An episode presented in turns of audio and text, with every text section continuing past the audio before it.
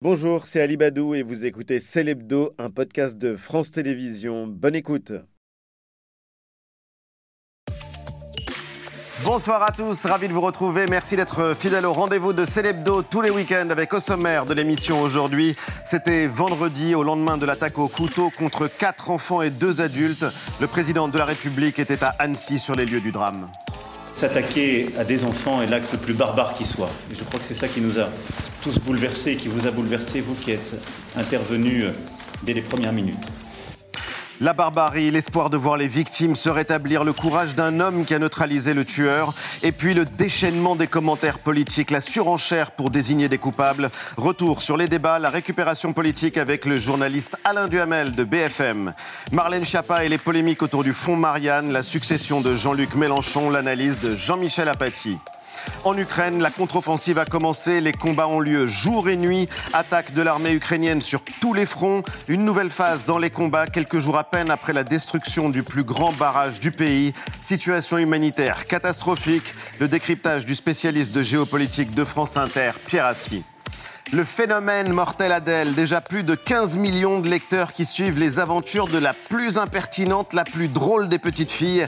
L'héroïne de BD est devenue la star des cours de récré. Rendez-vous avec son créateur, Monsieur Tan, tout à l'heure dans Célébdo. Le nouveau numéro d'une émission culte, un grand échiquier exceptionnel placé sous le signe de la langue française et de la francophonie. Ce sera vendredi soir à 21h10 sur France 3. C'est dans le cadre exceptionnel du château de Versailles que nous allons célébrer ensemble la langue française et la francophonie. Excusez-moi, je suis hyper perturbé de présenter le grand échiquier avec Claire Chazal. Oh non, ne soyez pas ému, cher Alex Vizorek. Moi, je suis très heureuse d'être avec vous. Le grand échiquier depuis le château de Versailles, Claire Chazal, en maîtresse de cérémonie bien sûr, elle sera notre invitée à prévu. Et à 20h30, le débat de l'hebdo polémique autour des influenceurs. Quelles règles pour ces stars des réseaux qui sont dans le collimateur du gouvernement et des députés? Face à face entre le député Europe Écologie Les Verts, Aurélien Taché, et Karine Fernandez, les présidentes de l'UMIC, le premier syndicat des influenceurs. C'est l'hebdo, c'est parti.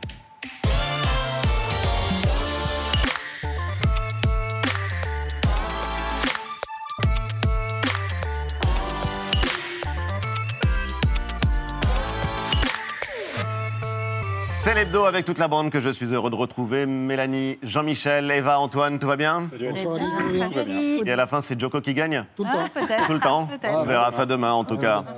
Mais euh, d'abord, on va revenir sur euh, l'actualité. Et l'actualité, euh, dans ce qu'elle a de plus tragique, retour sur les temps forts et bien sûr le drame d'Annecy. Invité spécial dans C'est l'hebdo, le journaliste de BFM, Alain Duhamel.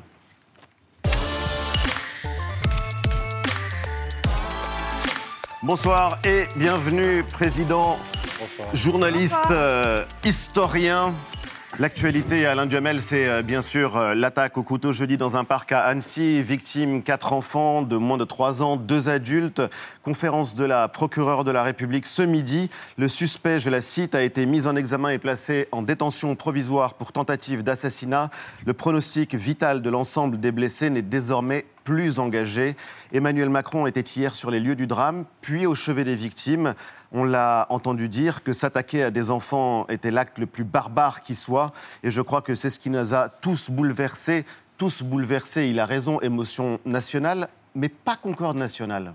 Non, il y a eu une émotion euh, collective qui est tout à fait euh, naturelle, évidemment, euh, qui se produit en général quand il y a de grands malheurs et parfois quand il y a de grands bonheurs, beaucoup plus rarement et jamais Oui. en politique. Jamais en politique. Non. Mais en revanche, il y a des grands bonheurs, la paix, une victoire, mais il y a surtout malheureusement communion qui quand il y a des grands malheurs. Et on- instinctivement, on a envie dans ces cas-là de, de solidarité, on a envie euh, de se rapprocher, y compris de gens avec qui on a euh, au départ pas de point commun, mais dans ces cas-là, on voit bien les gens se parlent différemment, Ouais, s'abordent différemment, euh, euh, réagissent différemment. Et c'est dommage quand se glissent des fausses notes ou des dérapages au milieu de ça. Alors, vous avez prononcé le mot dérapage. On va justement en parler parce qu'il y a eu de très nombreuses réactions politiques. On a entendu le ministre de l'Intérieur, Gérald Darmanin, évoquer la pire journée pour les Français depuis qu'il est ministre de l'Intérieur. Et puis, très vite, très vite, évidemment. Le débat s'est euh, polarisé sur l'immigration. Oui, l'espoir de voir les victimes se, rétablir n'a pas stoppé les commentaires euh, politiques. Euh, la machine s'est emballée très vite au sein de l'extrême droite, mais aussi au sein des, LR qui ont utilisé ce, drame pour faire passer des messages et notamment désigner les coupables. Derrière cette affaire, il y a quoi? Il y a un chaos migratoire qui bouleverse l'Europe qui frappe la France avec une immigration qui est devenue totalement incontrôlée. La question est de savoir que cet homme n'avait rien à faire sur notre sol. En fait, la question, elle est là. Et on ne peut pas ne pas faire le lien entre cet ensauvagement et cette immigration massive. Ce n'est pas un acte de folie isolé, c'est une accumulation de gestes barbares liés à un phénomène migratoire non contrôlé. Autrefois, les demandeurs d'asile fuyaient leur pays pour échapper à la mort. Désormais, ils quittent leur pays pour tuer nos enfants. Marine Le Pen euh, a remis une pièce dans la machine hier soir euh, en, appelant à ne plus se soumettre aux règles de l'Union européenne. Éric Ciotti a à nouveau dénoncé euh, le chaos migratoire qu'on entendait là ce midi au journal de 13h sur, sur TF1. On voit bien la récupération du débat politique. Quelles conséquences ça peut avoir, mais notamment à moyen terme? Par exemple, on attend la loi, le nouveau projet de loi immigration cet automne. Est-ce que ce genre de drame pourrait avoir un impact finalement, notamment sur le durcissement des, des débats?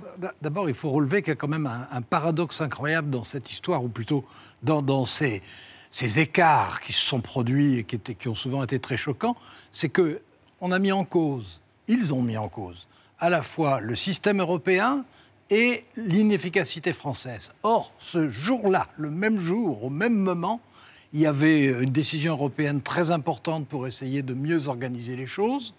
Et rarement, on a pu dire que les services publics français avaient travaillaient ensemble, instantanément, de façon incroyablement efficace. Donc, c'est, ma, première réaction, c'était de dire que c'est totalement mensonger et, même, d'une certaine manière, inepte. Alors, l'autre chose, bien sûr que savoir, on sait, très bien qu'on est dans une période où le gouvernement essaye euh, de présenter une loi immigration euh, qui a beaucoup de malheur, puisqu'on doit être à, la quatrième formule euh, imaginée, avec un calendrier inepte, il faut bien dire les choses.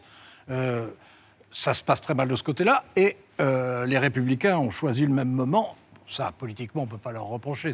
Mais il y a la question des mots, et vous connaissez l'importance et le poids des mots, Alain Duhamel, mieux que quiconque. Toutes les victimes ne sont pas françaises. Éric Zemmour parle de francocide. Oui, non, mais c'est... Francocide, comme on parlerait de génocide. Mais oui, bien sûr. Il joue, il joue sur tous les registres les moins acceptables. Non, mais je veux dire, c'est évidemment ce qu'il dit est choquant et choquant.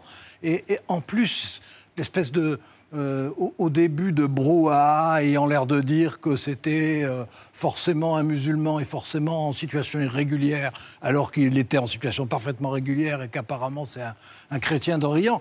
Mais ça, c'est la bêtise instinctive euh, des, des, réflexes conditionnés politiques. Et malheureusement, je n'ai pas le souvenir qui ait eu, j'ai des souvenirs de certains moments, pas forcément tellement éloigné, où, il y avait de la décence et une sorte de trêve politique pendant 48 heures. C'est déjà énorme, 48 heures.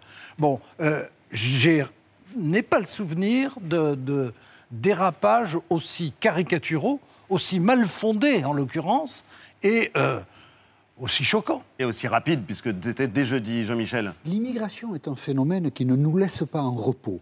C'est un phénomène qui nous inquiète. Et assez légitimement parce que les déplacements de population sont importants.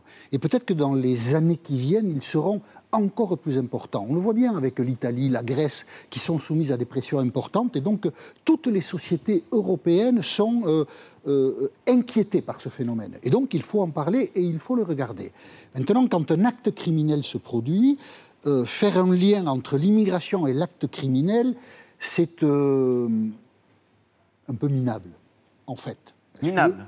Bah, c'est-à-dire, nous sommes face à un acte individuel et euh, on ne peut pas dire que tous les immigrés sont des criminels et que toute l'immigration amène le crime. Ça, n'est pas une réalité. Donc ça, c'est un peu minable. Et là, ce qu'il y a derrière est dangereux parce que le discours qui est en train d'être développé, il est difficile à contrer ce discours. C'est que nous nous protégerions mieux si nous avions des lois françaises et si nous faisions abstraction là-dessus de la construction européenne. Et qu'un grand parti comme les Républicains, enfin un grand parti, il n'en reste plus grand-chose, mais enfin, euh, qui en tout cas dans l'imaginaire et qui a été grand, et porte ce type de demande, ça c'est quelque chose qui risque de d'aller assez loin dans la destruction, la possible destruction de, l'Europe. Parce que jeudi soir, justement, à Annecy, malgré l'interdiction Alain Duhamel, on a vu une manifestation de dizaines de militants d'extrême droite de génération identitaire, la Marseillaise chantée, des slogans bleu, blanc, rouge, la France aux Français, Français, réveille-toi, tu es ici chez toi. Est-ce qu'il y a un risque d'explosion selon vous ou est-ce que ça reste malgré tout des phénomènes marginaux? Bah, euh, D'abord, je relève qu'ils sont plus fréquents en ce moment qu'ils ne l'étaient euh, les années précédentes. Ensuite, qu'ils sont plus, si j'ose dire, décomplexés. Oui. Hein, ils s'assument, ils s'assument, ils se présentent, ils parlent d'eux dans toutes les circonstances, sur tous les réseaux, etc. Euh, comme s'ils avaient euh, tellement bonne conscience, comme si à la limite c'était leur présence qui était légitime. Bon, c'est, ça fait partie du climat très particulier. Mais ça, vous quand c'est nouveau quand même comme phénomène? Je, je, dirais que ça s'est accentué récemment.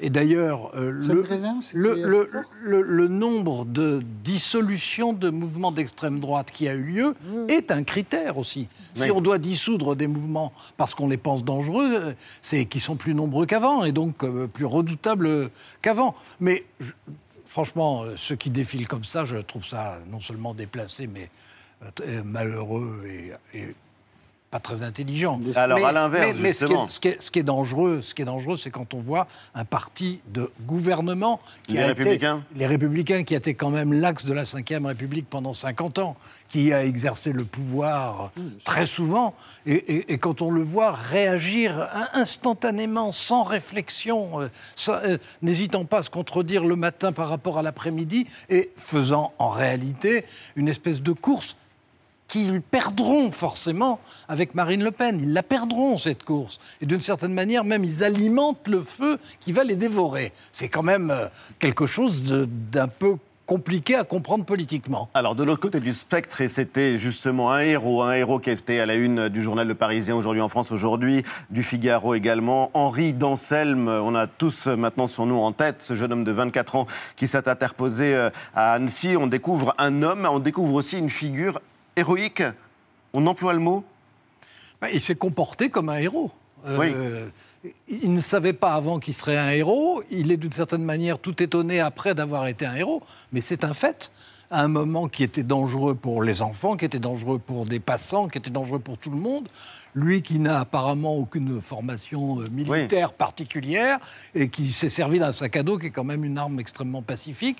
Mais il a, vraiment, il a vraiment euh, jouait un rôle décisif et on le voit bien dans toutes les images parce qu'il a osé le poursuivre alors que euh, d'autres oui, euh, s'égayaient rapidement. Bien sûr. Euh, et, il y est revenu jusqu'à ce que le danger pour les autres s'éloigne. Je trouve que c'est formidable comme réaction. C'est courageux, donc il mérite effectivement qu'on ait vis-à-vis de lui une forme de reconnaissance et d'admiration. Oui, c'est un héros. et même, de, je dirais, de satisfaction qu'il y a eu quelqu'un comme ça, oui. français, vrai. Dans ce domaine. Ah, oui, alors français ou non, mais français ou belge. Non, non, mais s'il avait été suisse plutôt, puisque c'était à côté de la Suisse, ça, aurait été pareil. Une difficulté. Mais, oui, mais comme on a tendance, qui vous réconcilie comme on a, comme on a tendance en, permanence à s'auto-déprécier, euh, je trouve qu'il est bienvenu. Dans l'actualité aussi, euh, l'actualité politique, euh, il y a eu des débats toujours très vifs à l'Assemblée euh, nationale. Vous les avez suivis de près. Les esprits se sont enflammés après que la présidente de l'Assemblée, Yael Braun-Pivet, a décidé d'empêcher tout vote d'un texte visant à abroger le report de l'âge légal à la retraite. Demain, quoi qu'il se passe, il n'y aura pas d'abrogation de la réforme des retraites. Effectivement, sur ces amendements de rétablissement de l'article 1, je suis très claire, ils seront déclaré irrecevable. Immédiatement, réaction en chaîne de l'opposition jeudi. Le choix que vous avez fait, Madame la Présidente, de recourir à l'article 40 porte un coup terrible à notre démocratie parlementaire.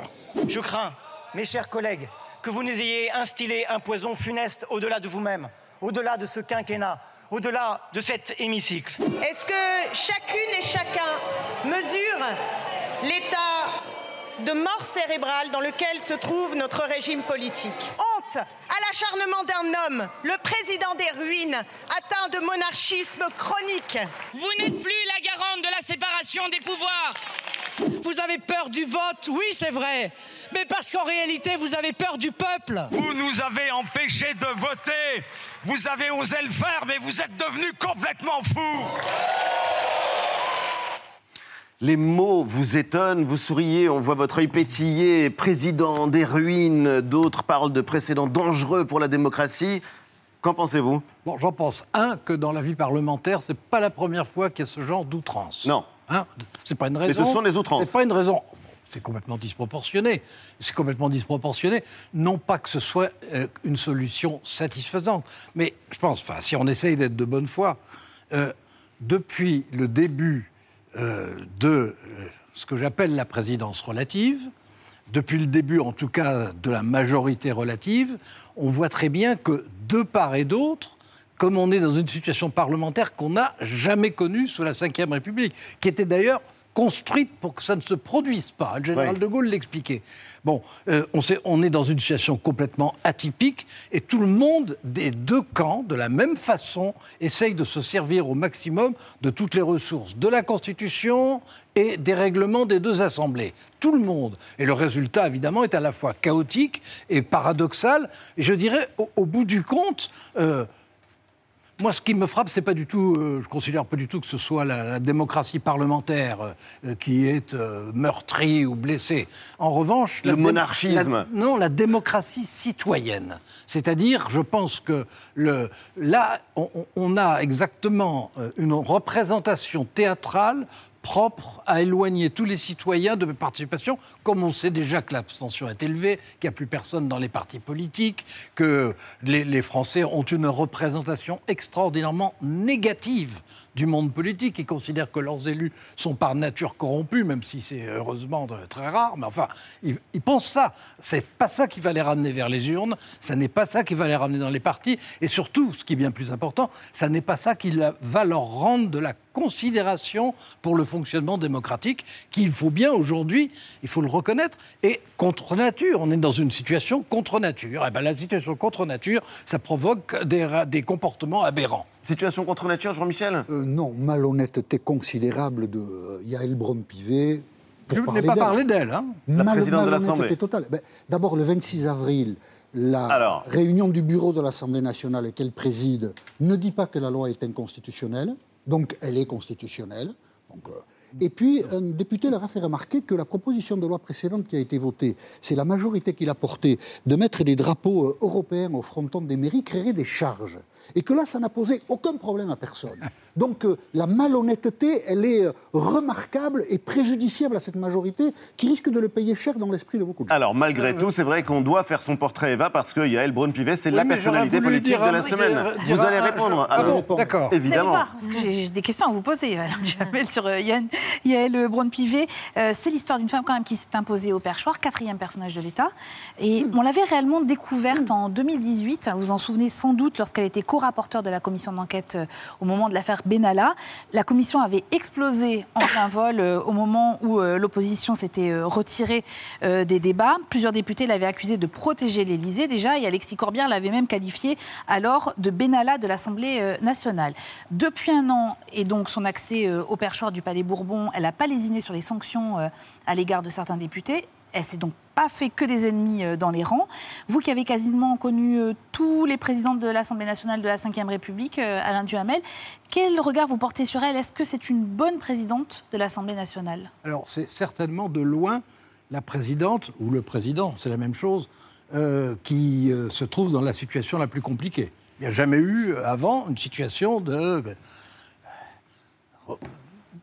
Sans majorité réelle dans un système qui est fait pour fabriquer de force, s'il le faut, des majorités. Bon, je pense qu'elle avait bien commencé. D'abord, elle avait bien commencé en n'étant pas le choix de, du, président, ce qui était, ça lui donnait un- un- du crédit. Bon, ensuite, elle s'est comportée euh, de façon assez autonome. Là, il faut reconnaître, elle, elle s'est trouvée dans un piège absolu.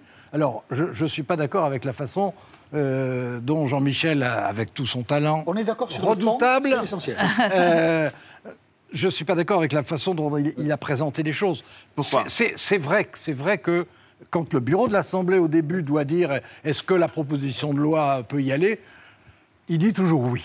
On le sait, il dit toujours oui. Bon. Mais la différence par rapport à, à par exemple l'exemple cité par euh, Jean-Michel.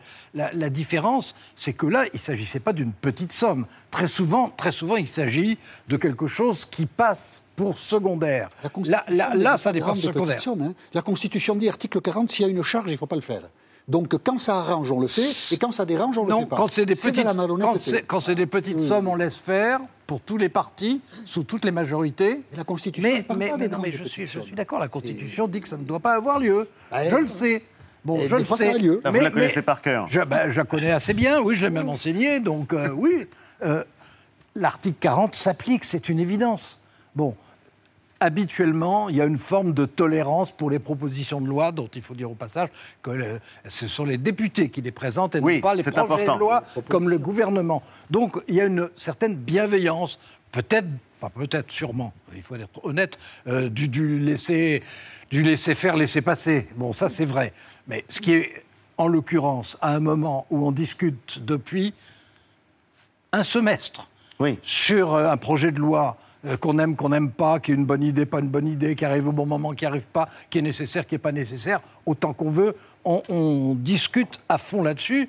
Euh, un- une des dimensions, ça n'est pas la seule, mais une des dimensions, c'est évidemment la dimension financière, la dimension matérielle et l'impact que ça a sur les marchés. Bon, alors euh, là, il s'agit d'une somme évaluée, on peut en discuter, entre Oui. 15 ou 20 milliards.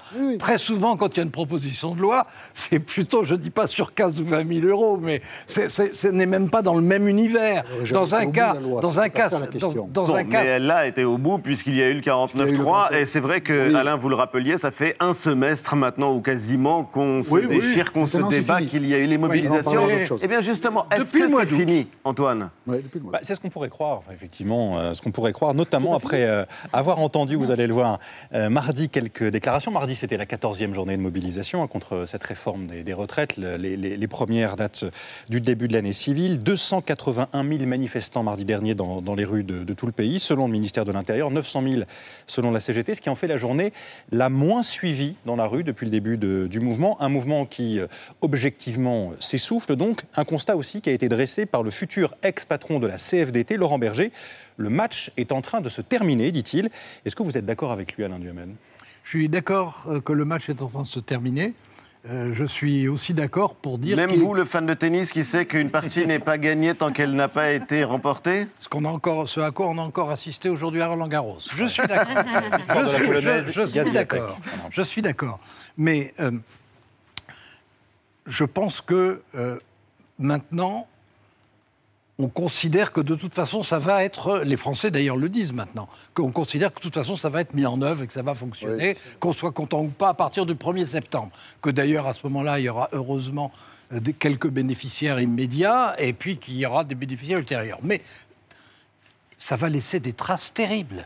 Et ces traces, elles, continueront à exister. Bah, c'est évident que c'est évident qu'Emmanuel Macron a, a- a fait un choix.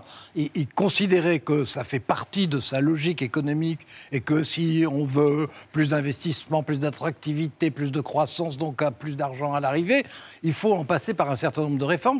Celle-là, c'est celle qu'il avait choisie. C'est lui qui l'avait choisie pour en faire la réforme symbolique du deuxième quinquennat. Et même Eh ben, s'il essaye de retrouver un grand récit, comme on l'a entendu Mais- euh, mais- le dire à la non, mais Roche, il va- euh, et- évidemment, Mont-Saint-Michel, évidemment, non, l'esprit français. Non mais, et, et- non, mais et- il, il contre-attaque. Euh, On voit bien qu'on saupoudre sur le plan social en, euh, en ce moment euh, tous azimuts. On sait très bien qu'il va y avoir d'autres initiatives qui existeront. Il y aura peut-être un changement de gouvernement qui n'intéressera personne d'ailleurs. Mais euh, bon, mais il restera une amertume et un ressentiment. C'est c'est un pari, ou, enfin c'est une décision qui- qu'il a prise. Euh, en fait, il a préféré être un président durablement impopulaire plutôt qu'un président durablement inactif compte tenu de la situation atypique dans laquelle il se trouve. Vous restez avec nous, euh, Alain Duhamel. Il y a face à Duhamel, il y a face à Jean-Michel, ici Oula. à Célébdo. Jean-Michel, étonnant, non Étonnant, non. Silence Silence pour la France Nous devions être désormais euh, gentils avec les gentils et être méchants avec les méchants. Moi, c'est pareil, hein, je suis pas non plus d'accord avec tout ce que dit Mélenchon. Ça m'en touche une sans bouger l'autre. Ah là là, ces insoumis, ils sont infernaux. Donc je ne suis pas sûr que, euh, honnêtement, les nattes de Greta m'aillent super bien. Étonnant, non?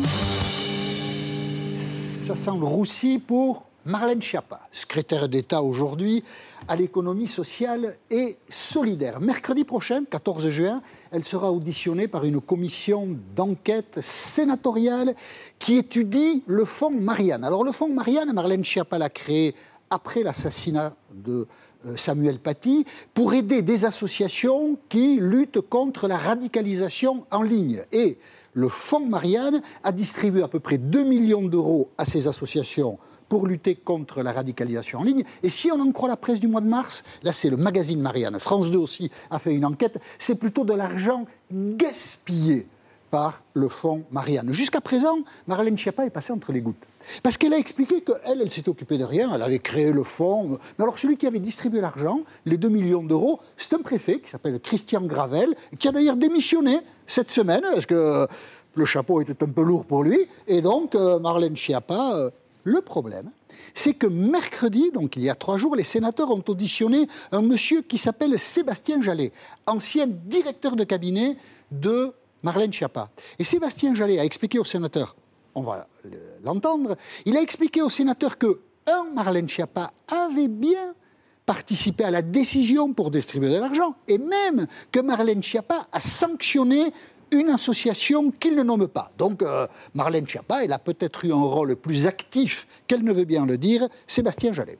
Ce que je peux confirmer, c'est qu'il y a bien euh, une volonté de la ministre et du cabinet de pouvoir euh, décider, valider l'emploi des crédits du FIPD. Nous avons sur cette association une réserve de la, de la ministre en raison d'un historique de relations assez, assez ancien.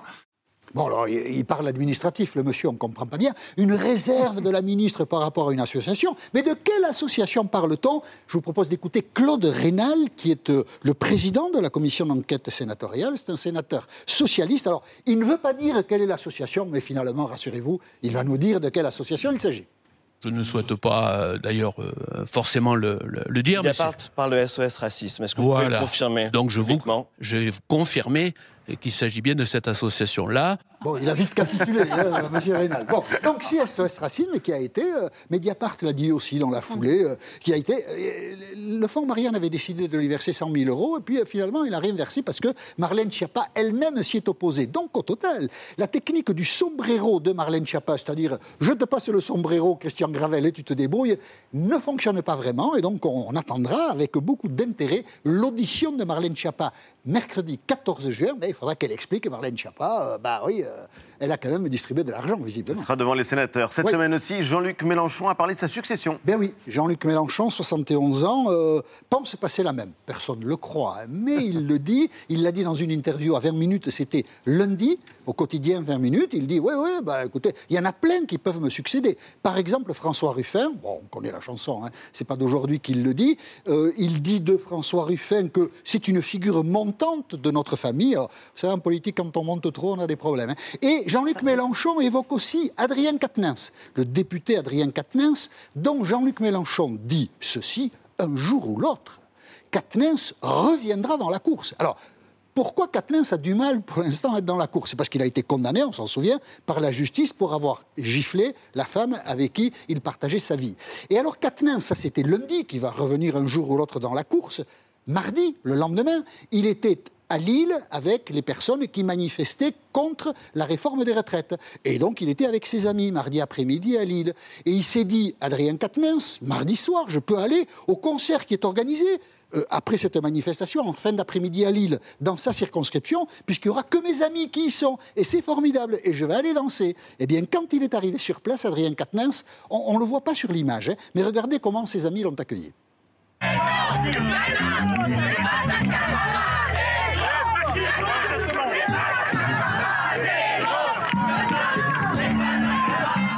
Donc Katniss a été obligé de quitter le lieu du concert auquel il voulait assister. C'était pas possible. Il reviendra un jour ou l'autre, mais peut-être l'autre jour, pas tout de suite, tout de suite. Et Marine Tondelier, qui dirige le parti des écologistes, était mercredi matin l'invité de France 2 et elle a dit Katniss, ras-le-bol.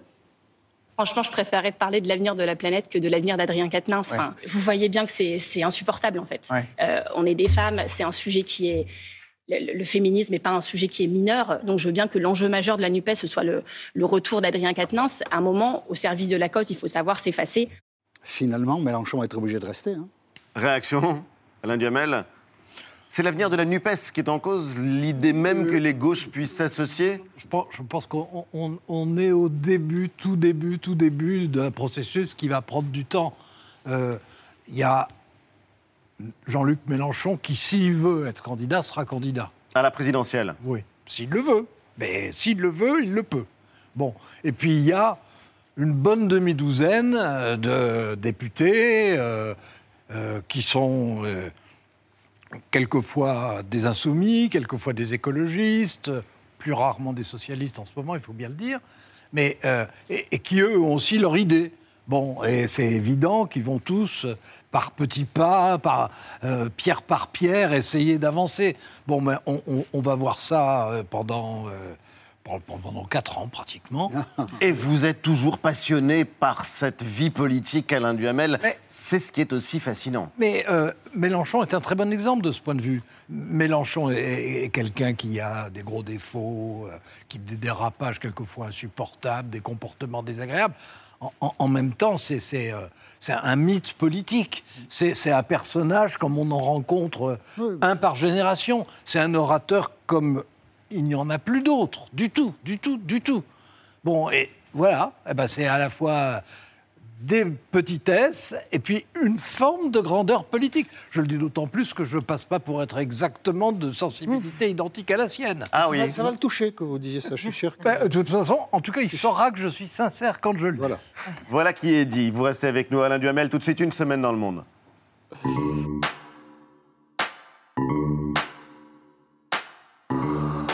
À Londres, le prince Harry à la barre, principal plaignant dans une affaire de violation de la vie privée. Il témoignait cette semaine devant la justice dans le cadre d'un grand procès contre le tabloïd le Daily Mirror.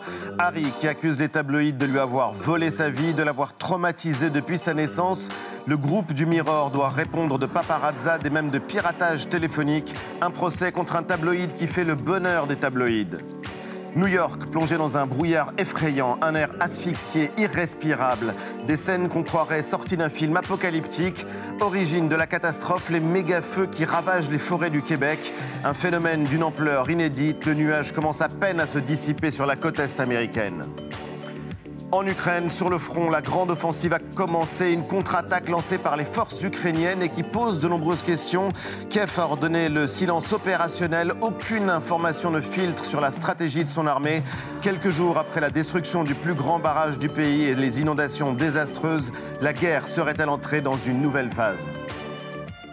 Les temps forts, les images et l'éclairage de ce qui se joue sur le front ukrainien avec le spécialiste de géopolitique de France Inter, Pierre Aski. Il est dans ses d'eau. Bonsoir Pierre et bienvenue. Merci infiniment d'être avec nous euh, encore une fois pour euh, continuer à essayer, essayer de comprendre ce qui se joue sur ce front qui n'en finit pas. On attendait cette contre-offensive ukrainienne. Elle était annoncée depuis des semaines, voire euh, des mois. Vladimir Poutine affirmait dès hier, dès le début de la contre-offensive, qu'elle avait échoué. Où est-ce qu'on en est? Qui croire? Alors, c'est sans doute le moment le plus dramatique ou le plus grave depuis en gros l'échec des Russes à prendre Kiev au début de, la guerre. Euh, c'est le moment décisif pour l'armée ukrainienne. Euh, décisif. décisif parce que euh, on va y venir, mais il y a à la fois des enjeux militaires, mais des enjeux politiques qui sont très importants. sur le plan militaire, évidemment, vous l'avez dit dans le sujet, c'est le blackout. Zelensky a donné des ordres très précis à tous ses hommes. Il ne faut pas que les réseaux sociaux puissent aider en quelque sorte l'armée russe à, connaître les mouvements des troupes. Ce qu'on sait, c'est que l'offensive a commencé sur au moins six fronts différents six endroits différents de cette longue ligne euh, qui fait euh, près de 1000 km, dans, laquelle il faut désormais enlever à peu près 200 km qui ont été euh, inondés à la suite de la destruction du barrage. Mais contrairement à ce que certains imaginaient qu'il y aurait une offensive majeure euh, euh, similaire à ce qui s'est passé pendant la Seconde Guerre mondiale, mais euh, sur un point. ils ont attaqué sur six points différents. Donc l'état-major ukrainien a déjoué les pronostics Ils ont déjoué les pronostics et sans doute déjoué les attentes des Russes qui suivent. on l'avait vu l'année dernière lorsqu'il y avait eu cette première contre-offensive. Les, Russes étaient tombés dans le panneau de ce qu'avaient organisé les, Ukrainiens. Vous savez, ils avaient clamé qu'ils allaient attaquer à Kherson et puis ils ont attaqué dans, dans le nord. Et là, euh, c'est pareil, il y a eu toutes sortes de rumeurs, et là, c'est sur six points différents. Ce qu'ils testent, c'est les, résistances euh, russes, euh, quels sont les points faibles et quels sont les points forts Ce que font de cette les... longue ligne? La stratégie ukrainienne aujourd'hui, c'est une sorte de stress test.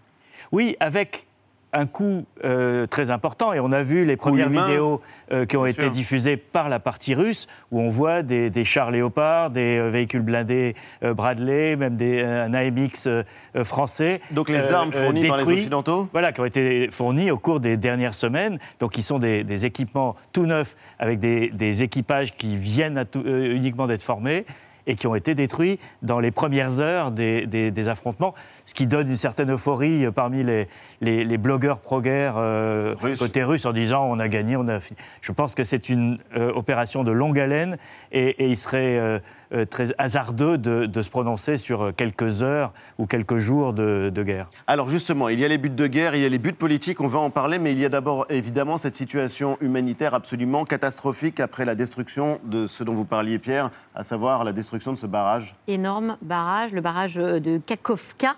Euh, qui est euh, situé sur le Dniepr euh, et qui a partiellement été détruit en effet il y a quatre jours. une explosion qui a provoqué des inondations faramineuses qui mettent en danger des milliers de personnes hein, dans, la, région, vous commenciez à en parler, des villages entiers qui ont été submergés, des, zones inondées et même des endroits où il y a plus d'accès à l'eau potable ou très difficilement. Moscou et Kiev s'accusent mutuellement. bon, je ne suis pas spécialiste, vous allez nous aiguiller, mais tout euh, semble indiquer quand même euh, la responsabilité des, Russes dans cette explosion. Mais Poutine continue euh, de rejeter, de nier toute responsabilité. Est-ce que peut-être vous, pouvez nous éclairer un peu plus sur ce qui, ce qui s'est passé?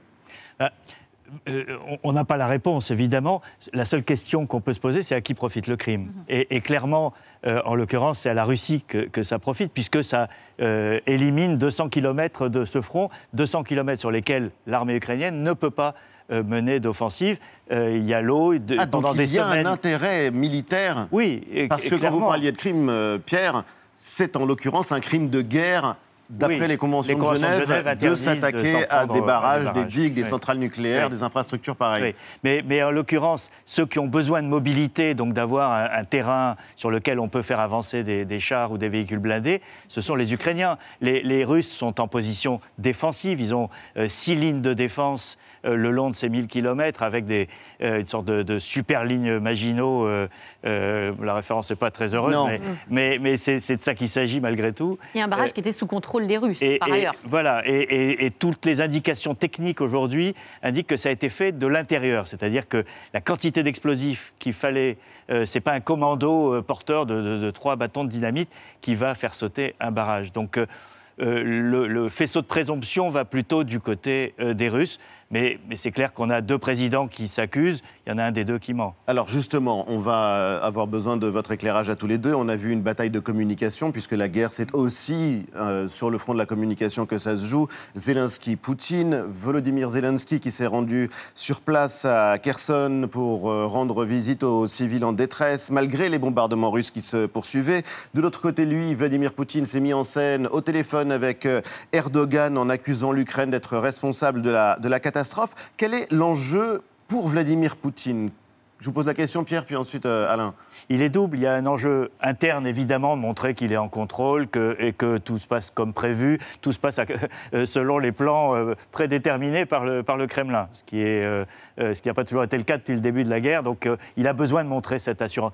L'autre message et l'autre bataille, on le sait depuis le début, c'est le reste du monde, c'est le monde non occidental. Ce sont les pays du Sud qui sont soumis aujourd'hui à des pressions très contradictoires, des Occidentaux qui leur demandent de, de, ne pas prendre parti pour la Russie et de, du camp non occidental qui se dit que c'est peut-être un bon moment pour régler quelques décennies de, de, contentieux avec l'Occident. Le passionné d'histoire et d'actualité, qu'est-ce qu'il voit quand il regarde justement cette contradiction entre deux chefs, deux chefs politiques? Alors, d'abord, il y a un, un virtuose de la communication qui est Zelensky, qui est quand même un phénomène incroyable dans cette guerre, et, et une arme pour son pays. Et puis, euh, il y a Poutine qui est la caricature des caricatures de, la façon dont on regarde la communication, j'allais dire soviétique, mais russe. Russe. Russe, mais russe éternelle.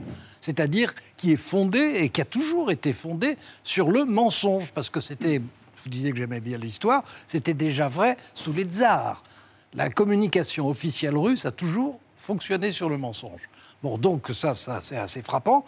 Et, et ce qui est ça, on pourrait dire, c'est plutôt encourageant.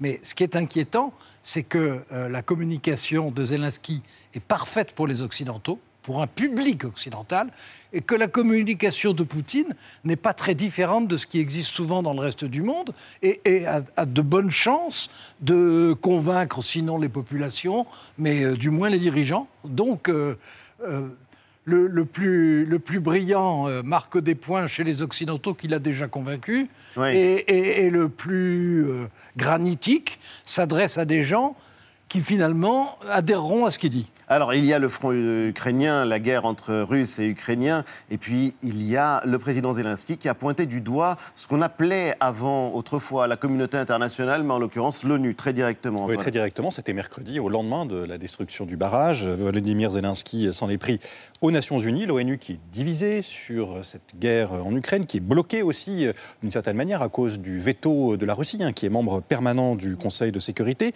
Euh, Zelensky s'est dit choqué de ne pas voir euh, l'ONU euh, envoyée d'aide dans la région du désastre c'est elle qui doit être là pour sauver la vie des gens, euh, a-t-il dit à des médias allemands, en parlant aussi d'ailleurs d'une autre euh, organisation internationale, euh, la Croix-Rouge. Il n'y a pas que dans la région de Kherson d'ailleurs que les Nations Unies sont critiquées, en Ukraine, à Kiev également, la capitale. Exemple avec cette photo prise dans la ville, une image qui a fait le tour du monde cette semaine, vous l'avez peut-être vu d'ailleurs, hein. on y voit une voiture de l'ONU blanche avec ces deux lettres UN, United Nations en, en anglais, ONU donc, qui a été recouvert d'un graffiti, useless qui ne sert à rien. Voilà la traduction. Qu'est-ce qu'elle vous inspire, Pierre euh, Zelensky a raison et tort de, lancer cette polémique. Il a raison parce qu'effectivement, l'ONU est absente. Euh, toutes les guerres au monde sont connus par euh, ces, humanitaires qu'on voit euh, euh, qui apportent de l'aide aux populations, qui vont dans des zones à risque. les, 4x4 humanitaires sont une image classique des zones de guerre. Pas en Ukraine aujourd'hui. Alors certes, l'Ukraine a, ses propres moyens, elle a son infrastructure, mais c'est injuste parce que l'ONU n'est que la somme des, États, qui, la composent. Et en l'occurrence, lorsque l'agresseur est un membre permanent du Conseil de sécurité, doté du droit de veto, l'ONU est paralysée. Euh, on l'a connu pendant la guerre froide, on le retrouve aujourd'hui. Et, donc, Zelensky fait de la politique, il pointe du doigt une faiblesse majeure de la gouvernance mondiale actuelle, et il est dans son rôle. Euh, évidemment, ce n'est pas l'ONU qui est responsable, euh, c'est la, paralysie et les divisions euh, de la communauté internationale. Alors il y a un autre dossier dans l'actualité internationale et on voulait avoir votre éclairage. C'est ce qu'on peut appeler ou ce qu'on pourrait appeler la géopolitique du football. Pierre, cette semaine euh, sur Inter, vous faisiez une analyse passionnante de ce qui se passait en Arabie Saoudite. Vous en parliez de l'Arabie Saoudite, de la nouvelle Mecque du sport et du divertissement, et ce n'est pas qu'une métaphore, Eva. Et oui, parce que qui aurait pu imaginer que Karim Benzema et N'Golo Kanté joueraient dans le même club saoudien Les deux stars du foot vont en effet rejoindre le club saoudien Al Ittihad euh, et le championnat dans lequel évolue notamment un autre grand champion, en l'occurrence Cristiano Ronaldo.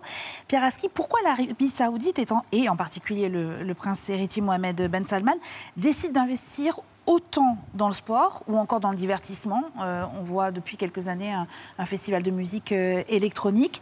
Alors qu'en même temps, on sait que l'Arabie saoudite est toujours un régime autoritaire, une monarchie absolue, où la liberté d'expression, pour ne parler que de ça, euh, est muselée.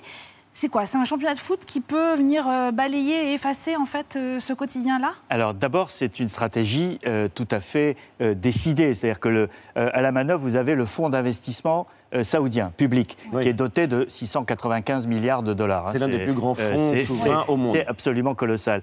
Euh, là, ils viennent de régler, de mettre la main sur le golf euh, professionnel mondial. Ils ont mis 2 milliards sur la table.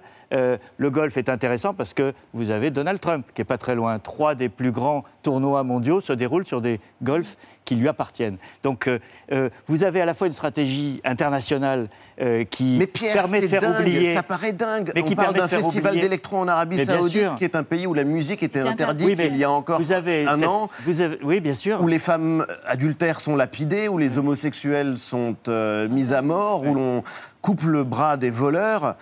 Est-ce que ça peut vraiment. Enfin, comment est-ce qu'on peut, oui, changer d'image Il y a deux choses. D'un côté, il y a effectivement une stratégie internationale qui change l'image de l'Arabie Saoudite. On parlait il y a quelques années de l'Arabie Saoudite uniquement pour euh, l'affaire Khashoggi, le journaliste qui a été découpé en morceaux, ou pour les violations. Aujourd'hui, on parle du transfert de, footballeurs. C'est quand même euh, euh, plus positif pour le prince. La deuxième chose, c'est interne. Euh, c'est une stratégie à la chinoise, c'est-à-dire qu'on fait une modernisation autoritaire. Euh, vous voulez du spectacle, vous voulez du cirque, euh, vous l'aurez, mais vous ne touchez pas à la politique. C'est le nouveau contrat social, version Mohamed Ben Salman. ça ne veut pas dire que ça va marcher, mais en tout cas, c'est une tentative passionnante. D'un mot, Jean-Michel, on a l'impression que c'est gladiator. Est-ce qu'on peut interroger des joueurs français? Qu'est-ce que ça vous fait d'aller jouer dans un pays où on lapide des femmes? Bah, ah, C'est la question qu'on pourra poser à Karim Benzema et N'Golo Kanté. Messi, lui, n'ira pas? Ah non, il ira ailleurs. Messieurs, vous restez avec nous. On va passer euh, maintenant à toute autre chose et à un vrai phénomène, phénomène euh, dont nous parlions. Euh, vous, jeune homme, Alain Duhamel, le phénomène Mortel Adèle, l'héroïne de BD, est devenue la star des cours de récré. 15 millions de lecteurs. Mortel Adèle revient pour de nouvelles aventures et son créateur, Monsieur Tan, est l'invité de Célébdo.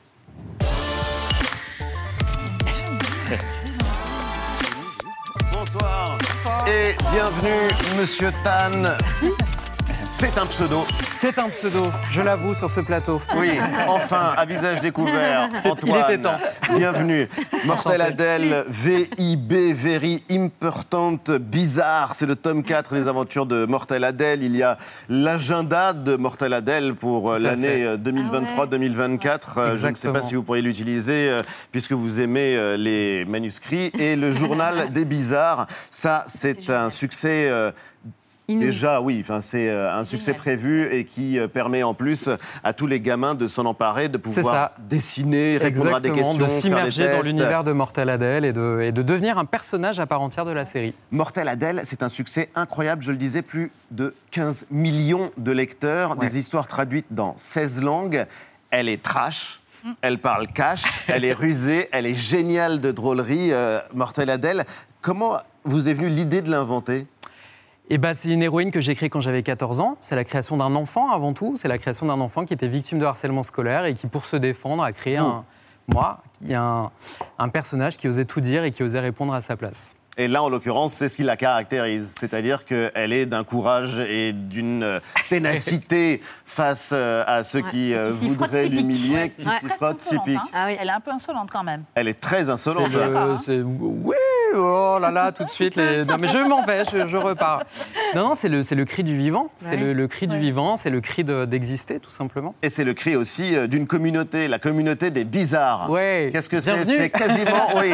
Alors, c'est une bienvenue dans la communauté des bizarres, c'est l'hebdo. C'est une structure politique assez particulière, en tout cas. C'est ça, c'est un courant où on célèbre les différences, on célèbre ce qui nous rend singulier, ce qui nous rend unique, où on part du principe qu'on a tous un talent monstre, un super pouvoir. Et, et qui fait que ce monde, on, est en capacité de le, de le transformer. vous allez vous présenter aux élections? Ah, Mortel Adèle, en tout cas, sûrement. Elle, en tout cas, c'est ah, sûr. Elle doit devenir présidente de la galaxie. Donc on a... C'est sûr. Et d'ailleurs, rien que ça. Rien que ça, Mortel Adèle, en quelques mots, au fond, ce sont peut-être vos lecteurs qui en parlent le mieux. Nos petits la dévorent, l'admirent et la craignent. Mortel Adèle, elle est cruelle, démoniaque, horrible. Chippy.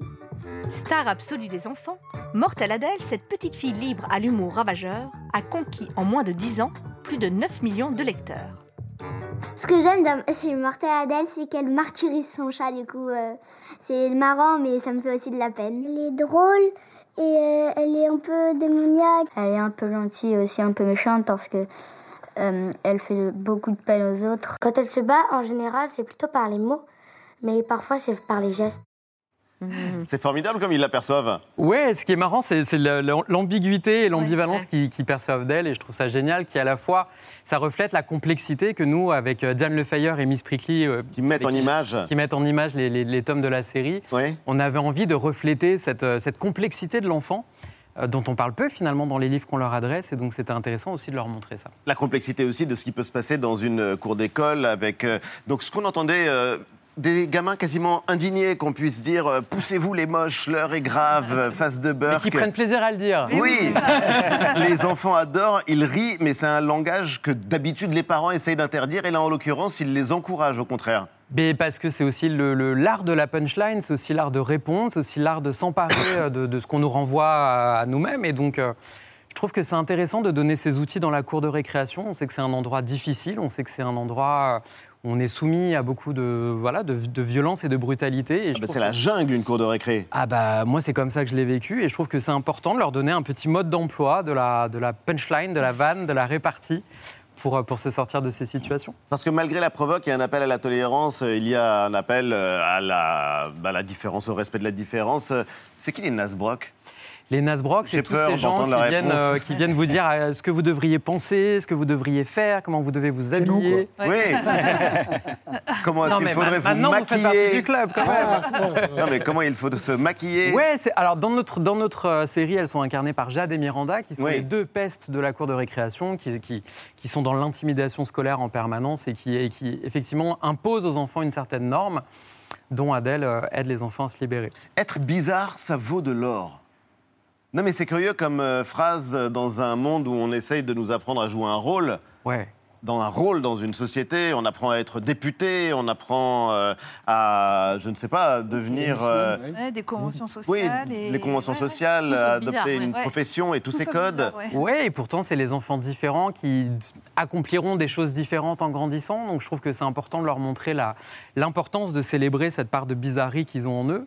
Et puis de rappeler aussi aux adultes qu'ils ont tous été des enfants, tous les députés dont vous parlez, Mhm. tous les, Vous tous les gens. euh, C'est vrai, mais c'est ça qui est important, c'est que l'enfance, c'est l'âge des évidences. C'est là où vous savez comment vous aimez, c'est là où vous savez comment vous, vous- ce qui vous rend vivant, ce qui vous rend heureux, ce qui vous rend empressé d'aller vers l'avenir. Et je trouve que c'est toujours utile quand on est adulte de se retourner vers cette période-là. Qui était le héros de votre enfance, Alain Duhamel?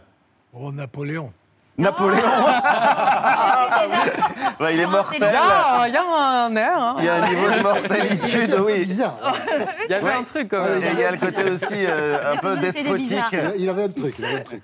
Pierre, même question Euh, J'ai du mal à répondre parce que je dois dire que j'ai gommé cet, cet imaginaire-là. C'est- triste à dire, mais... Mais- Vous avez gommé votre imaginaire d'enfant Oui, je ne sais pas qui était mon héros d'enfance. Eh ben, écoutez, c'est- euh, On vous en prête un. je Donnez-moi l'agenda. je je pense- on je va pense que vous je suis mieux fêter pour- Mortel Adèle. Hop, ça y est, Et on a euh, réparé. surtout, on sait qu'ils sont euh, les héros pour vous aujourd'hui, puisque euh, notamment sur euh, France Inter, tous les étés, vous proposez une grande série sur les, décolonisa- les décolonisations. Nelson Mandela, ça fait partie Mandela, de vos qui héros. sera le dernier personnage de, de la série et qui est évidemment un héros positif euh, euh, par excellence. Évidemment, vous restez avec nous, Monsieur Tan. On a beaucoup de questions encore à vous poser. Pierre, on vous retrouve euh, tous les matins sur Inter pour Géopolitique face à Alain Duhamel. C'est toujours un exercice flippant, Alain, mais merci infiniment en tout cas d'être venu nous rendre visite. Ah, je ne suis pas face à vous, mais regardez, le, regardez Jean-Michel. Il a peur, il est dans ses petits J'ai beaucoup flippé. Et on attend votre prochain livre euh, sur le président de la République euh, à la rentrée en septembre. Il va l'aimer, vous croyez? Je ne sais pas. Mais je vais vous dire, euh, ça n'est pas mon sujet. C'est vrai, on doit rendre euh, l'antenne, mais c'est deux continue juste après la pub avec Vue. Claire Chazal viendra nous parler d'un grand échiquier exceptionnel et puis le débat de l'hebdo, polémique autour des influenceurs. A tout de suite.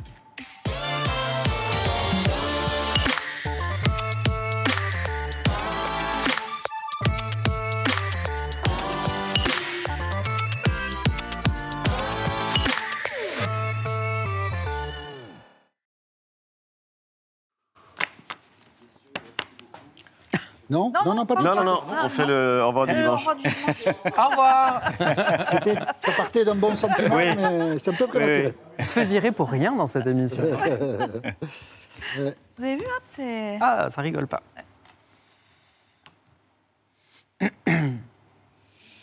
Quand vous voulez?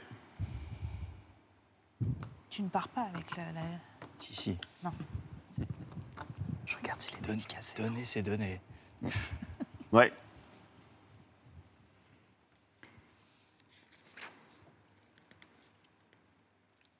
Jean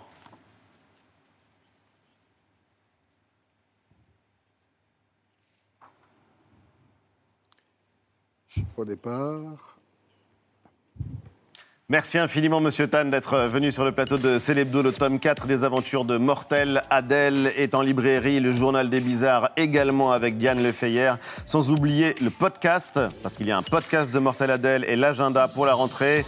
On vous retrouve également sur podcast et en direct le matin pour Géopolitique sur Inter. sans les dessins. Sans les dessins. Merci infiniment Alain Duhamel d'avoir été notre invité face à Duhamel du lundi au jeudi. C'est à 18h et c'est sur BFM TV. Et on attend donc votre livre sur Emmanuel Macron à la rentrée prochaine. Merci les amis. On se retrouve samedi prochain 19h. Merci à vous de nous avoir suivis.